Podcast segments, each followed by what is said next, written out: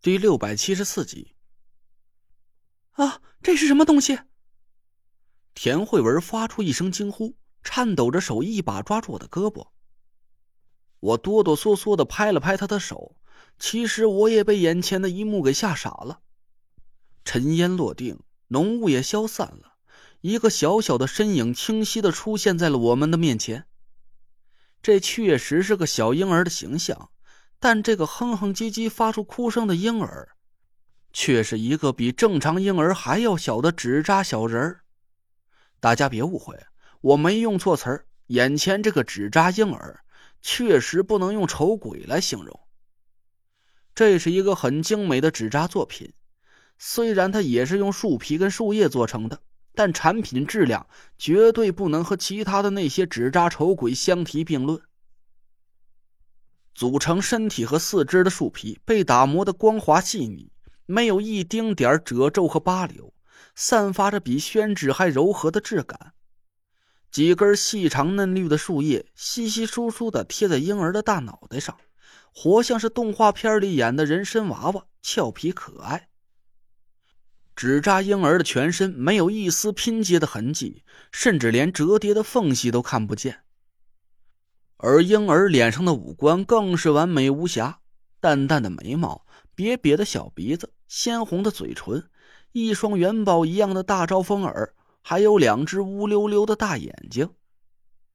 那双眼睛似乎是会说话一样，正在委屈巴巴的看着我们，还眼泪汪汪的，似乎在控诉着我们刚才的无耻暴行。婴儿的脸上还挂着几道被法力和纸扎小人暴打留下的伤痕，这不但没影响他的美观，反而让我觉得他更加惹人怜爱了。要不是我心里很清楚，这个纸扎婴儿就是大傀儡阵法的阵眼，我都想一把抱起他来，好好的哄哄这个小可怜了。大家小心点他手里的那个东西肯定有古怪。我赶紧把一百零八纸人大阵转成了防御阵型，眼睛盯住了纸扎婴儿胖乎乎的小手里抱着的一个奶瓶。那个奶瓶金光耀眼，竟然是纯金打造的。只是型号特别大，足有个保温杯大小。看来刚才在树林深处不停闪出的白光，就是来自于纸扎婴儿手里这个纯金奶瓶了。我皱了皱眉头，心里大惑不解。任何纸扎术都是建立在木形法术的基础上，纸扎作品更是不折不扣的木形煞物。怪不得刚才我们应对大傀儡阵法的时候会这么吃力。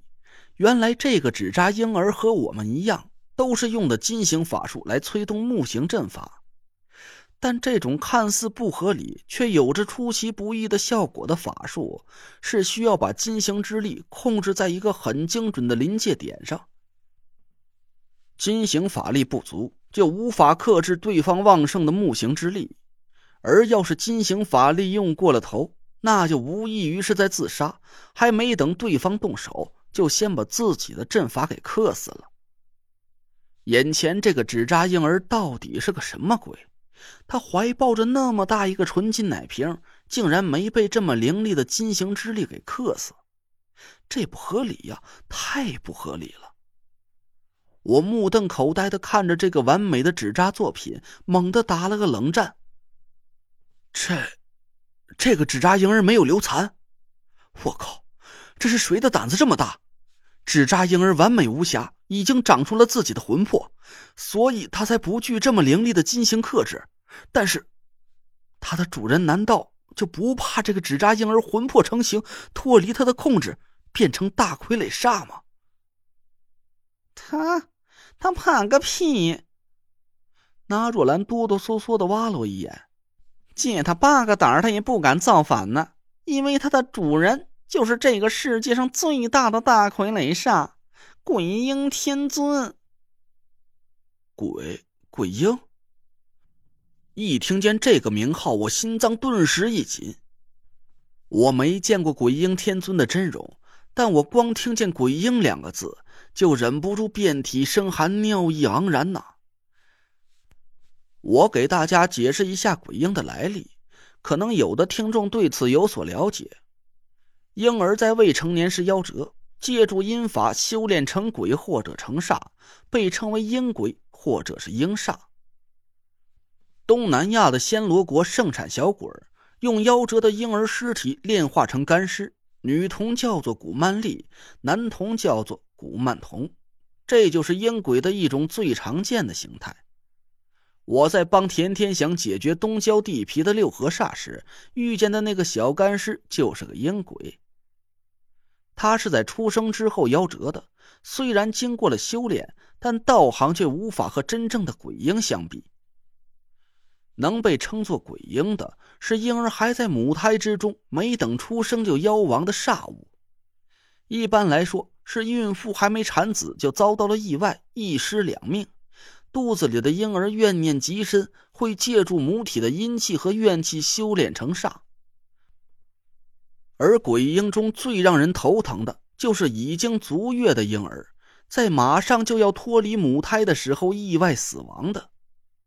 这种婴儿在母胎中苦等十个月，却在马上就要降临世界的时候一命呜呼，所以婴儿一口恶气咽不下，怨气冲天。